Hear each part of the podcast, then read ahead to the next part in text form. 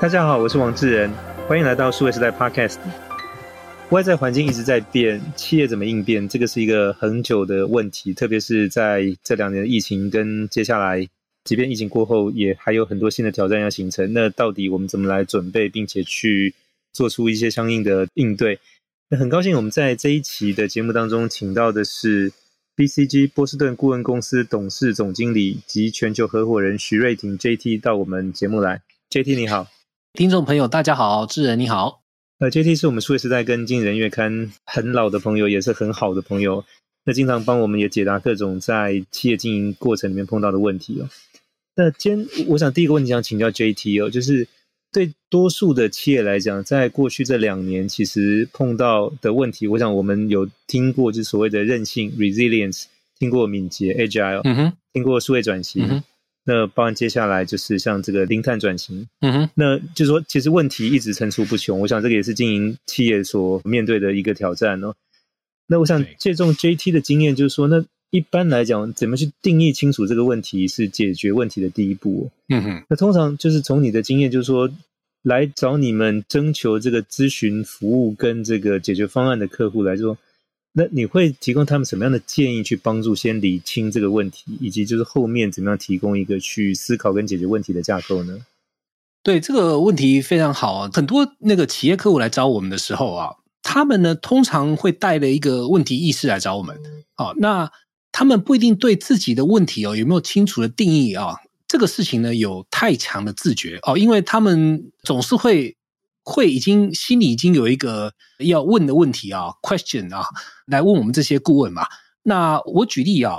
呃，有些问题呢会听起来感觉就是比较模糊的。比方说呢，诶，我们公司觉得 ESG 很重要，所以呢，我希望找你们来帮我们定一下 ESG 的策略。好像这种的问题呢，偶尔我们也会听到。那有些公司呢，它是会非常的 specific 啊，比方说。就说，哎，今天我们公司呢，这个要量碳足迹，但是呢，不太清楚怎么量，好，会比较特定一点。那所以呢，通常我们跟客户对话的起点哦，其实是什么种类都有的。那我们呢，这个专业的顾问哦，一开始要花比较多的时间呢，去澄清啊这些问题啊到底是什么意思。然后呢，有些时候呢，甚至要帮他呢重新的去定义那个问题。然后去帮他们找到真正要解决的问题本质是什么？其实就我们会常常用三个小问题啊，来我们讲 sharpen 这个 question 啊，或是 sharpen 这个你要解决的 problem 啊。就第一个想澄清就是这个是真还假的。比方说呢，如果今天客户来找我们说，哎，今天呢，看来呢，我们的客户开始都要求呢，所有的供应链啊都要呃做这个零碳。那所以呢，我们也想做零碳，你可不可以来帮我看一看，我怎么样去做零碳转型？如果像这个问题一发生的时候，通常第一个要先澄清的就是你的客户要求所有供应链都要做到零碳是真的还是假的？我们会先去 validate 这个事情。好，那有些呢很容易 validate，有些其实不是那么 straightforward 的。好，那这个不是 straightforward，我随便举几个例子，比方说有些时候呢，客户来找我们说，今天呢他们的竞争对手在某些领域呢做得比他们好很多，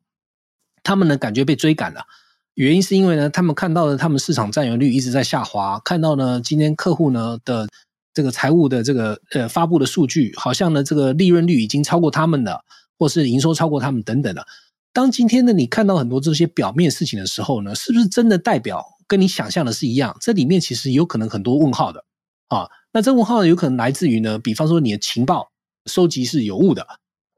也有可能呢这情报呢是针对某些区域。来讲是真的是这样子，但是呢，总体来讲，好那个，比方说市场占有率，你可能在某些区域是输掉了，可是总体来讲你不一定输，也有可能呢，今天呢你听到的这个消息呢是有误的，哦，因为是听说的，不代表你真的有这个数据哈，或是你这个数据已经被验证的，所以呢有很多的可能性啊，让你的这个本来你的对这个状况的认知啊，跟实际上的情况呢是有个脱钩的，那这个事情呢，如果你没有先去先搞清楚。一下就囫囵吞枣，觉得这个数或是你听来的东西是对的，很有可能你要解决方向就有问题。好，所以通常我们会呢，第一个先问就是说，哎，这是真的还是假的？那第二个呢，我们会去澄清的，就是说，好，那到底是什么原因呢，导致这个事情发生的？哦，那像我刚才讲那个市场占有率来讲，就是那到底如果今天哦，你发现，哎，确实没错，你不但是一个区域，而且是大部分的区域哦，你的市场占有率被你的这个竞争对手逆转了。那到底是什么事情导致的？哦，是因为呢，你们给通路的这个这个呃，我们讲的这个力啊，没有像你的竞争对手那么多了哈，所以呢，通路呢努力去卖你的竞争对手的东西，没有卖你的东西，还是说呢，是因为你的新产品就是没有竞争力，还是因为呢，其实这个新通路跑出来了，但是呢，这个新通路是你以前没有在经营的，我举例像线上的通路等等的，那而你的竞争对手是早就布好局了，所以呢，他们一下子逆转了。所以呢，去找到到底是什么事情引发好你现在看到的这个问题发生，这个会是第二个我们想要澄清的。那第三个事情呢，就是那这个事情呢，就算发生了，那又怎么样？好，因为呢，我们常发生一个事情，就是说你去回答了这个问题，或是你去解决这个问题，结果这个问题对你公司本身哦，最终要达到的目的，不管是财务目的或策略目的，其实呢，并不是那么的明显。就换句话说，你在解决边边角角的问题，你如果去解决它的话，其实对你公司整体的价值提升没有什么帮助。哦，利用这三个小问题来提炼啊，或是来确保呢，你现在要解决问题是真的该解决的问题。所以我想接去介绍这个，其实非常重要。那我想经常会有些问题其实是天问，但如果透过刚才你介绍这三个方式，应该可以一步一步去帮忙理清哦。嗯哼，那就像其实很多朋友也关心，就是说，那为什么台湾只能做代工，不能做品牌？对，那当然，这个就要先理清，这个是一个真的问题还是假的问题。那如果是个真的问题，再来就是说，那它形成问题的来源是什么？对对。那再来就是说，那到底解决这个问题，你要投入的心力跟得到的回报成不成比例？它是不是一个核心的问题，还是边边角角的问题？对对。我我想 JT 刚才提到这三个，其实是虽然说听起来简单，但是它其实是反复练习是可以帮助很多的企业。当你碰到一些外在的挑战。问题的时候，先先弄清楚到底这个问题的本质是什么。对对对，其实刚才智仁你提到这个，我觉得特别适合在用这个例子哦，在 run through 我们刚才讲的那三个小问题啊。那个，比方说你刚才讲的台湾到底该做品牌是代工这个事情啊，那首先呢，这个台湾呢是真的只做代工吗？这个其实就是一个很可以 debate 的问题，对吧？那到底是不是？然后呢，比方说你你一定要有些这个事实的基础来说这个事情嘛。比方说，不管是不是用 GDP 的方式啦，或是不管是用那个所有我们比方说一千多万的这些 working force 里面，是不是大部分都在做代工业啦？反正你一定有一些我们所谓的 matrix 啊，不同的指标来看呢，台湾到底是不是所谓一个代工之岛？那如果今天呢，台湾是代工之岛呢，那下一个我们可能可以讲的就是，好，那为什么会这个样子？是不是我们资源有限呢？是不是我们的人才这个这个能力比较有局限等等的？那还有另外一个就是说哈，那这个东西又怎么样？你比方说，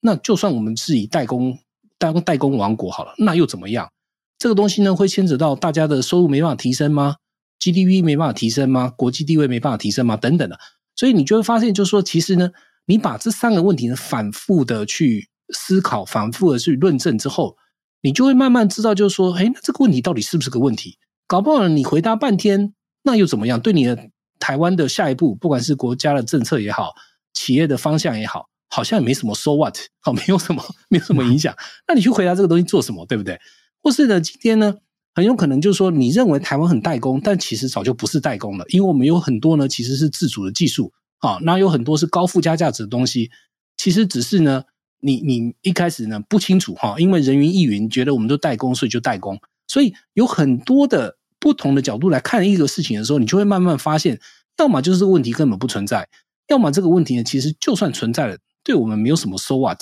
啊。那要么就是其实你在回答的问题不是问题的本质，换句话说，你只是在回答表面，不是在回答它深层的原因。好，那我们刚才其实听 J D 在谈，就是说，那先去定义问题的三个步骤，就问题的真伪、问题的来源以及问题是不是核心的问题。那从这个来看，其实过去这两年。许多的企业其实碰到的就是数位转型这一题哦。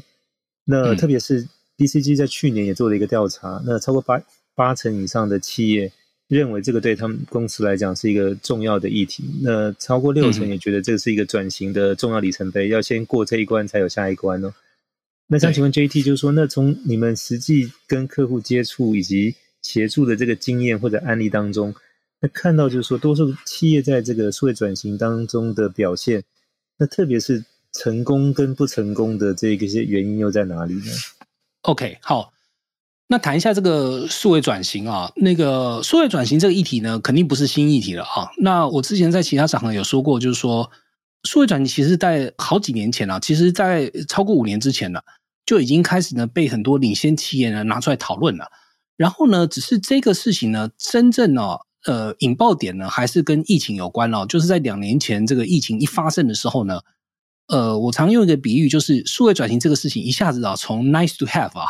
这个呃有做的话比较好啊，但没做也死不了人，变成呢是一个不做不行的，啊，变成一个刚需哦。那为什么呢？其实也很明确哦，因为你一下子呢员工没有办法来办公室了，一下子呢你以前可以见面的这个供应商跟客户你见不了他们了，一下子呢大家散在各地了。那现在强迫你呢，今天很多事情哦，你必须要数位的方式解决，而且很多的这个场景啊或者场合呢，你只有数位的。解决方法，你没有那种非数位的解决方式，或是实体的解决方式了。那一下子呢，大家才在想说：“哎呦，原来跟上游的厂商，我们还是要有一些更有效率的情报或者资讯的交换方式，对吧？”那那可能就包括呃，甚至呢，很多 IT 系统啊，开始要打通等等的。就过去这一两年啊，有很多啊，甚至是以救火的态度呢来做这个数位转型的。哦，那当然了。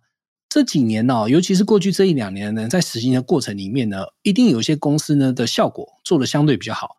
有些效果你就会觉得奇怪了，好像你投入的远小于你得到的。哦，那到底差别是在哪里啊？那我觉得这有很多呃点可以来谈的啊。那我我现在就简单摘录几个我们的观察了啊。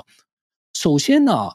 我们发现啊，还是呢有挺多公司啊，把这个数位转型这个事情啊，认为是一个科技的问题。好，那这个呢，其实是挺呃，我觉得是一个警讯吧。那为什么呢？因为其实我们一直觉得啊，那个数位的转型啊，其实“转型”这个字呢才是重点啊。数位只是一个手段，你的关键是要改变公司做事的方式，好，或是员工工作的方式，或是跟客户互动的方式，或是跟供应商互动的方式，转型才是本质的。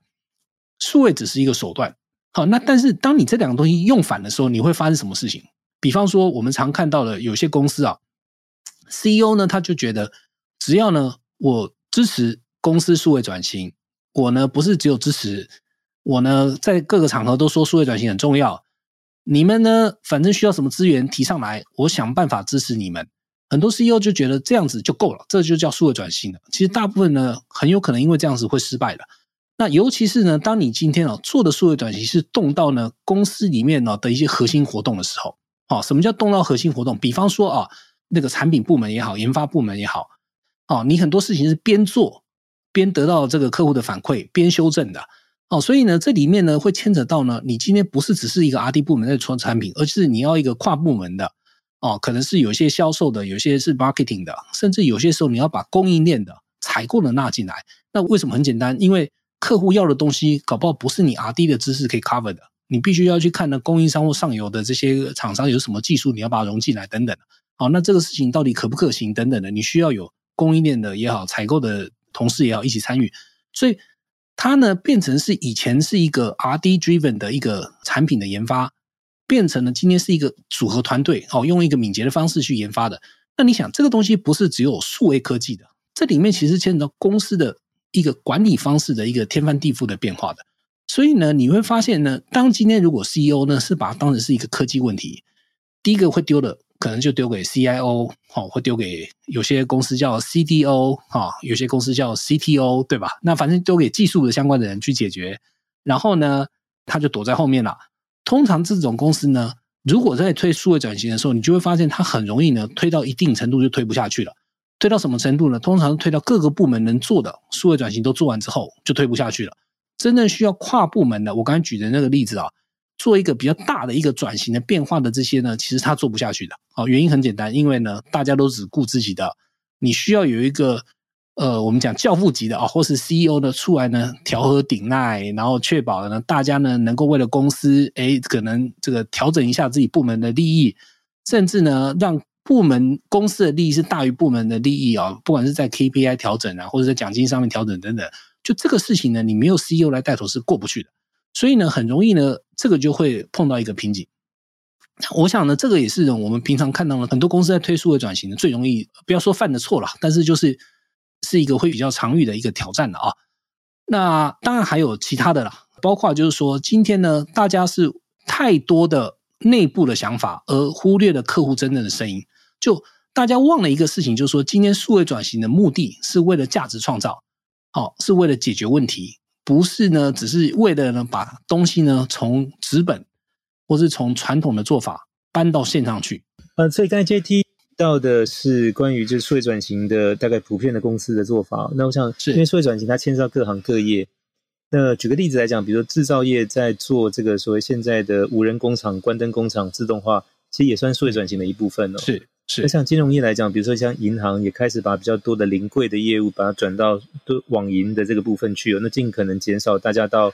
分行去排队处理，包含有柜员来就是接待在这方面的这些工作量。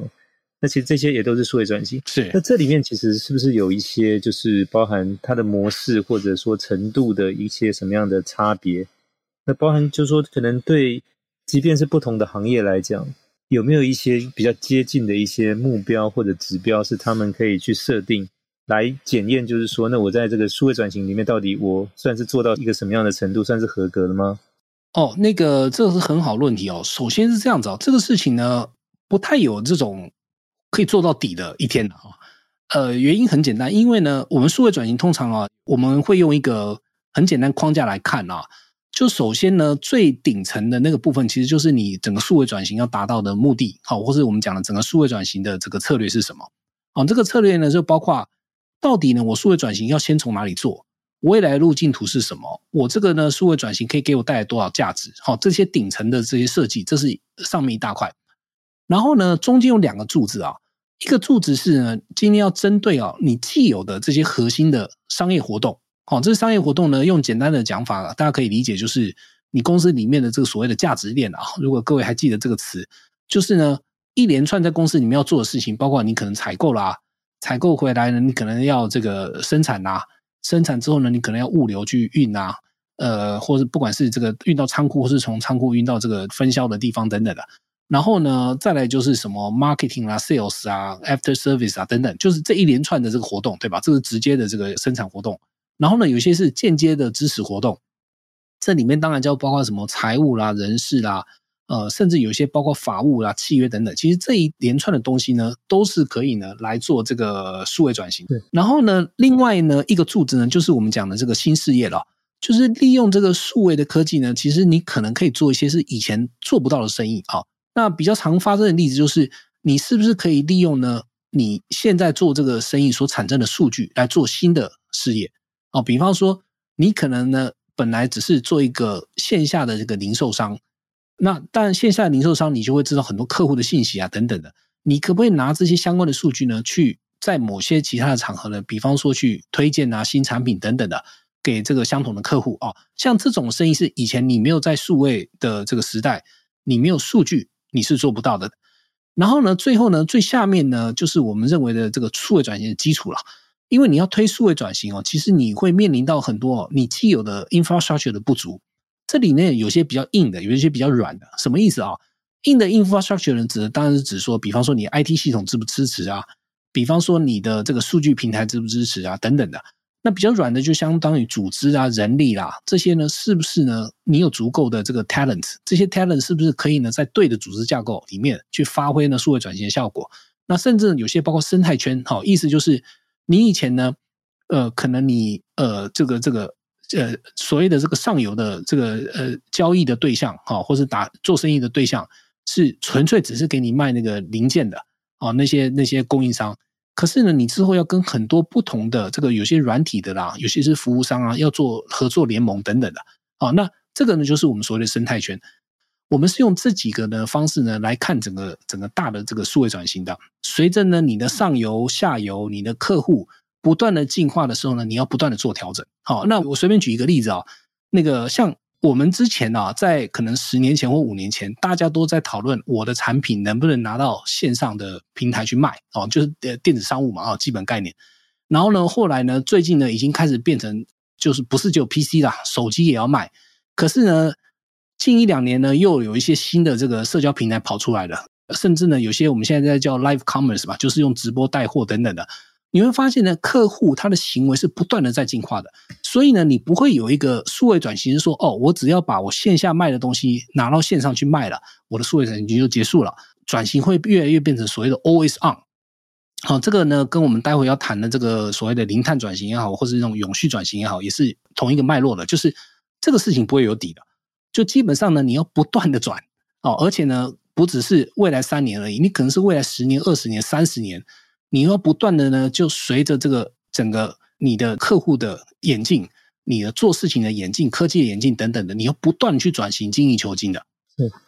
我想 JT 这个介绍也很清楚，就是说这个所谓数位转型。数位是工具，它不是目的哦。那它也是一个流程，不是终点，所以它其实是一个持续在进行。是。那当然，这个持续在进行很重要的一点是说，因为外在的生态环境起了大的变化，所以对企业来讲，就是说我本身的体质也要相对去做调整。那当然，这件事情的目的不是说，因为我做了数位之后，我的规模就可以做得更大，获利做得更多。嗯。它听下来比较像是达尔文的当时这个。物竞天择，就是说，你当环境改变，是不是最大或最强的能留下来，而是最适应的可以留下来。所以，数位转型也在帮企业达到这个，就是能够适应环境变化。所以，我想现在其实有一个说法叫 “sustainability is the new digital”，是就是所谓的可持续性才是新数位，也就是数位现在的转型，其实让企业能够可持续发展。对，那可持续发展这件事情才是目的。才是重点哦。那这个数位只是现在要进入到那个过程的其中一个步骤。对。那当然从这边也引到下一个问题，就是说，那可持续性这件事情，数位当然是很重要的一步以外，现在其实零碳转型也是在这个可持续性的这个领域里面的另外一个重点哦。是。是。那所以从 JT 的角度来讲，就是说怎么帮助企业去思考，就是零碳转型这个挑战呢？对，现在零碳转型这个事情哦，那当然这个现在叫法，我觉得这个全球老实讲也还没有统一了啊、哦。那个我觉得零碳是一个叫法，那有些人可能把它再打更宽一点，就叫永续转型嘛，就是 sustainability 的 transformation 嘛啊、那其实要走的方向其实挺像的，就是搭着我们现在呢这个这一两年可能是最热门的一个关键词叫 ESG 嘛，搭着这个事情呢，然后呢让公司啊、哦、这个能够更永续经营啊。那现在呢，这个所谓的永续转型也好，零碳转型也好呢，现在呢还是在很多的企业里面了。大家觉得就是说，这个东西呢，到底只是 CSR Plus 啊，意思就是这个企业社会责任的一个进化版而已呢，还是这个对整个未来公司的经营有个重大的影响啊？但我觉得哦，现在应该呢，这个氛围呢已经越来越明确了。未来这个 ESG 这个事情啊，或是所谓的永续转型这个事情呢，是一个几乎大部分的这个 CEO 啊。没有办法避免的一个必做的一个议题啊！这一两年啊，对这种永续转型啊，或是零碳这个事情啊，这个事情是已经上升到非常高的一个优先级的。然后呢，很多这种领先的公司呢，是把这个事情当成是一个非常认真的议题在讨论的。我的感觉，甚至比呢五年前了，那个时候在讨论 digital transformation 的时候呢，这个力度更大啊。然后呢，甚至不是只是内部讨论而已。很多公司是已经呢，比方说对外呢去做了一个承诺哈，那最常听到就是所谓的净零承诺嘛。那有些公司呢是已经呢是有一个，比方说里面有一个什么委员会啦，专门在讨论这个相关的议题。那有些呢是已经成立了这个所谓的任务小组哈，就是对公司呢未来呢要做一个大的改造哈，就是我们所谓的永续转型。好，所以这个议题已经是非常非常 serious 了。那当然呢，反过来呢看台湾这里哦。大家对这个 ESG 呢，第一个就是哦，大概感觉到这次的力度是大的，好，不像是之前的那个 CSR 是这种感觉心有余力，然后呢比较做门面的，好，给社会一个交代，好，不是这个概念了，而是真的是有个大的那个浪潮要来了。我觉得这个大家的这个感受是有的，可是呢，至于呢有没有实际上呢把资源把这个优先级把它拉到最高层级？这个部分呢，我感觉啊，这个真正的有在做这个事情的公司不是没有哈，但是呢，还是相对比较少数的。大家呢，还是比较在一个有点像，或许是有点像疫情前的数位转型的概念吧，就是觉得这个事情应该是真的，应该会发生的。可是呢，感觉我现在呢做多少算多少，我今天就算呢只要有做就行了，好像也不需要真的呢那个使尽百分之一百二十的力气用力去做这个事情。这个 ESG 的浪潮到底会怎么去冲击大家？大家还在看哦，这我可以理解。那可是呢，我也相信哦，当你今天等哦，等到了你不做不行的时候再去做呢，可能会太晚。什么意思哦？比方说，你今天呢，如果好，假设你的重要客户，不管是不是那个美国的那些品牌商吧，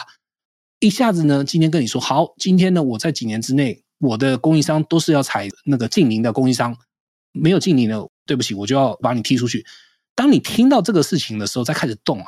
通常就太晚了。因为呢，这个跟之前的数位转型，我觉得还是有一个大的不同，就是 ESG 的范围太广，而且呢，ESG 呢有很多布局是需要花时间布局的，它不是一夕之间哦，你可以转过来的。所以呢，这个部分呢，不是说你简单的，比方说，就算找我们这种顾问来，一下子呢做几个月的专案，整个公司就忽然变成是一个 ESG 转型成功，这个很难的。所以这一点是我看到一个比较可能潜在的一个比较大的一个问题。是。那如果借用 JT 一开始介绍那个思考问题的三个步骤来看零碳转型，就是说，第一个它是一个真问题还是一个假问题？那现在看下来，它是一个真问题哦。那第二个是说，那它的来源是什么？那当然来源会来自刚才介绍，比如说欧美的客户下单，嗯，我就要选择我的供应商是不是符合这样的要求？那不然往来银行之间贷款也会要求是说公司是符合这样的，因为否则这个没有达成的额度会算到银行那边去，嗯。对，那第三个是说，那这个是不是一个核心的问题，还是一个边边角角的问题？那当然，这个牵涉到就是说，你能不能拿到订单可以持续下去，这个就是跟公司生存有关，所以这个是一个核心的问题哦。对，那多数的公司可能现在还没有一个对，因为比如说我们同样谈到这个零碳里面，它有从这个碳盘查，然后再来就是碳交易，对，到碳中和，对，那也有一个时间表。那所以就说可能还在观望，或者说有一些开始采取动作，但是目前来看。这个比例相对还是比较低啊，是，就大家觉得这个是一个重要的事，也应该要做，但是不认为是好像今天就要开始做。对，还在这个 stage 呢，我觉得有几个原因啊。首先是这样子，就是国外为什么大家对 ESG 这个事情哦是真的很 serious？其中一个很大很大的 driver 啊，是股东在 push。那这个其实在几年前我们就已经发现到这个趋势哦，就是很多大的机构投资人啊，越来越呢。明文讲，今天呢，我要求你公司给我交付的，不是只有呢股东回报而已，啊，就是我们所谓的 Total Shareholder Return 哦，我们内部叫 TSR。他们呢越来越重视，就是你这个公司啊，到底呢在社会上面，啊，或是我们讲的 ESG 吧，全班吧，在 ESG 上面呢有没有一个明显的一个 progress，好，是有没有做到一个明显的一个成绩出来？因为看未来二十年、三十年，今天呢你符合了这个有序趋势的公司。比较有可能呢是能够存活的。如果你今天呢不符合这个的，啊、很有可能有很多的这个因素啊，导致你这个公司很难经营下去。哦，我举例像，如果你一直是高污染的，你一直呢在人权上面啊，就是在劳工的权益上面，你没有去顾得太好的这些公司等等的，他如果用三十年的这个角度来看的话，这个公司对他来讲投资是危险的。所以呢，今天呢这些欧美呢。为什么要做这个事情？是已经有一点啊，那种感觉是人家把枪架在他头上，你不做不行了。所以呢，大家现在啊是真的很非常 serious 啊，在努力的在做这个事情。所以我想，那这个当然也跟过去这二三十年在整个企业，特别在资本市场的表现有关系。那过去其实比较强调是说，企业要赚钱，然后你才能照顾好你的股东，照顾好员工，然后才能够照顾好客户，还是比较在看企业内部哦。但是呢，就是这件事情慢慢也在改变，就是说你明年后年的你的成长性跟 EPS，可能现在也要去考虑，就是你十年、二十年后这公司还在不在了？就是公司做久比做大，可能接下来要更重要。对，那当你要做大的话，就不能只看公司内部，所以你不然企业外部的这个像环境，对，是不是你对它友善？对，以及整个社会的责任，你有没有尽到一定的程度？对，那这些事情是拿来检验，那包含你的公司治理。那这些是看这个公司能够做久的一个蛮重要的指标。是的，是的。对，这个这个需要平衡，就是说它不只是一个财务短期的，没错，但是你要看更长期。所以，如果今天我是一个投资者或者一个利益相关者，我会更在意，就是说，那这个公司能不能就做久比做大要更重要？对，呃，虽然讲更重要这一点呢，我倒觉得不一定哦。我觉得至少啊，两个一样重要吧，就是要取得平衡。哎，对，就是说也不能说这个。只是纯粹呃做久比做大重要啦，那我觉得还是一个重要的一个平衡呐。那因为呢，如果今天呢你纯粹只为了 sustainability，然后你不管呢这种完全不打算盘，完全的不管这个股东回报的话，这个其实也有可能让你公司的财务最后呢陷入一定的窘境嘛。那所以呢这个平衡感很重要的。但 good news 是这样子啊，我们最近呢，其实一直在做这个分析啊，我们发现呢，呃，在 ESG 表现好的公司啊，其实很多在 TSR 就是股东回报上面呢，也相对的表现的比较好一点哦。尤其呢，在那个 ESG 上面的投入啊，我们发现一个挺有趣的趋势啊，就是 E 的投入啊，比 S 的投入呢来得更明显的回报。好，然后呢，S 的投入又比 G 更明显一点。就是，所以换句话说，就是说三个都重要，但是呢，你投在一上面呢，你可能会得到股东回报呢，可能更相对更明显一点啊。那当然，这个东西也有不同的行业的差别啦。比方说，你如果在一些比较高污染的产业，比方说像 oil 的跟 gas 这种产业的话呢，它的 TSR 跟呢你 ESG 上面的投入啊，是一个非常明显的正相关关系的。好，那所以有行业的差别，有不同的议题差别啊。可是呢，现在不管怎么说，就总的来看啊。就这两条线呢，并呃不一定是互相抵触的，而且呢，你很容易可以找到是一个两边都兼顾的一个事情的。所以我觉得这个对当很多企业来讲是好消息，就是你不会因为呢要做久，你就要放弃做大，好，或是呢又做久，你就要放弃呢这对股东的这个财务回报，好，这个我觉得是大家可以从我们的这个其他市场的观察哦，可以得到的一个，我觉得对大家一个挺正面的一个信号的。是，那所以就是说它能够做久，又能够适度做大，有好的回报给股东。那当然，取这个平衡来讲，就是说对企业是一个更大的挑战了。对，因为短期的财务或者营运的目标要达成，相对比较容易。但如果你要长期都能够达到，其实相对来讲，你还要平衡一些外部的这些目标，这个挑战是更大。对，接下来最后想请教 JT 是说，那企业在进行数位转型、进行零碳转型之后，那当然它具有一定的这个数位工具跟应用的能力哦。那这件事情。怎么去帮助到是说它在可持续发展这方面，特别是在零碳转型这边。那我想之前 JT 在对外的演讲里面也提到，就是说像结合 AI 的工具跟一些演算法，可以在这方面有一些帮助。对，那我想这个部分要请 JT 再比较详细来说明。呃，我觉得呢，现在做这种永续转型或减碳转型啊、哦，我们最大的的一个起点呢、啊。不过最好的一个起点，就是因为我们之前已经很多公司都在推数位转型了嘛，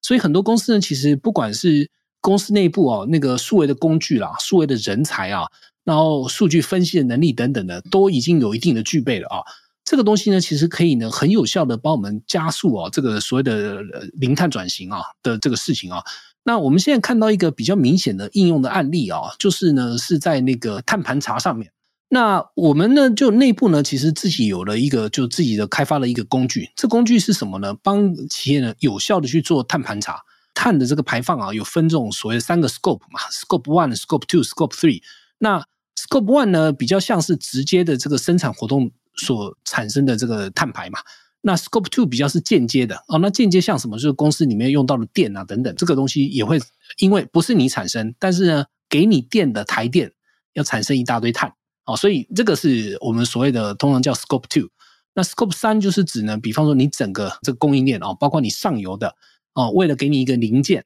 的这些供应商呢，它本身也会做很多的碳排。那所以呢，其实现在啊，我们的这个理解是很少有公司啊，可以真的精确的去把这三个不同的这个 Scope 啊，三个不同的范围啊，来做一个精确的一个盘查的。好，那。尤其是 Scope 三这个事情哦，特别难。哦，那难的原因也很简单，因为你上游说真的，他们怎么做你也不是很清楚。哦，那你用了什么样的一个不同的材质、不同的这个零件，你可能会产生的碳排是不一样的。这个部分呢，你也可能呢不一定有一个精确的方法可以去衡量。但是现在呢，其实可以利用 AI 的东西呢，做比较精确的估计的啊。那所以像在这方面呢，我们其实跟那个世界挺知名的一个机构叫 CDP 啊，我们在这上面有合作。基本上呢，它提供我们很多的数据，我们利用一些算法呢，演算法呢，去精确的去估算哦，尤其是在 Scope 三哦，你可能呢，因为呢，你的这个上游的这些供应啊、料等等的，它可能会产生的一个碳排。那这个事情啊，一旦呢，利用 AI 哦，精确的衡量之后呢，AI 还可以做什么事情？这就是 AI 厉害的地方了。AI 可以做很多的模拟。哦，所以它可以呢帮助你去模拟，就说好，今天如果我下了一个决策，比方说呢，我里面的能源哪些部分我要用再生能源，比方说我里面的材料，好，哪些东西我要用再生的这个材料等等，我因为这样子，我总体的碳排会下降多少？但是更重要就是，我除了可以做这个模拟之外，更重要我可以做优化的。因为呢，你能做了这个事情是资源是有限的，你不可能所有东西都做，对吧？你不可能百分之百的再生能源，百分之百的再生的这个 recycling 的这些 materials 啊，呃，你不可能百分之百的做到什么供应链的这个零碳等等。你能做的就是今天呢，你在各个可以优化的条件里面，你可以找到一个呢，你觉得花最少的资源可以达到最大的这个减排减碳的的方法。所以这个优化也因为呢，你这个 tool 建立起来之后呢，你可以很有效的去做模拟。用利用模拟去找最佳解，哦，这个我觉得是一个利用 AI 啊，可以帮助呢减碳的一个挺好的一个例子。哦，那当然还有很多其他的啦，甚至呢，可能各位也有听说啊，呃，像现在呢，连这个写程式码，你都可以跟减碳有关系的，因为你可以呢利用呢这个某些程式码，你可以让比方说耗的能源更低啦等等的，利用这样子来减碳的。所以各个你要做的事情呢，你今天可以利用这个 AI 的方法。然后呢，来优化你现在的因为商业活动哦，所造成的这个碳排放哦。那我想呢，这个是很好的一个科技啊，跟这个净零这两个东西的一个结合的一个案例。所以我想，这个也是做了数位转型之后，再做零碳转型，一个很好的一个可以结合达到的一个效果。是的，好，那我们今天非常谢谢 BCG 波士顿顾问公司董事总经理及全球合伙人徐瑞婷 JT 到我们 Podcast 节目来。谢谢自然，谢谢听众。也谢谢各位听众的收听，希望大家喜欢这一集的内容，请持续给我们点赞和转发，也欢迎给我们留言和点赞，我们下期再会。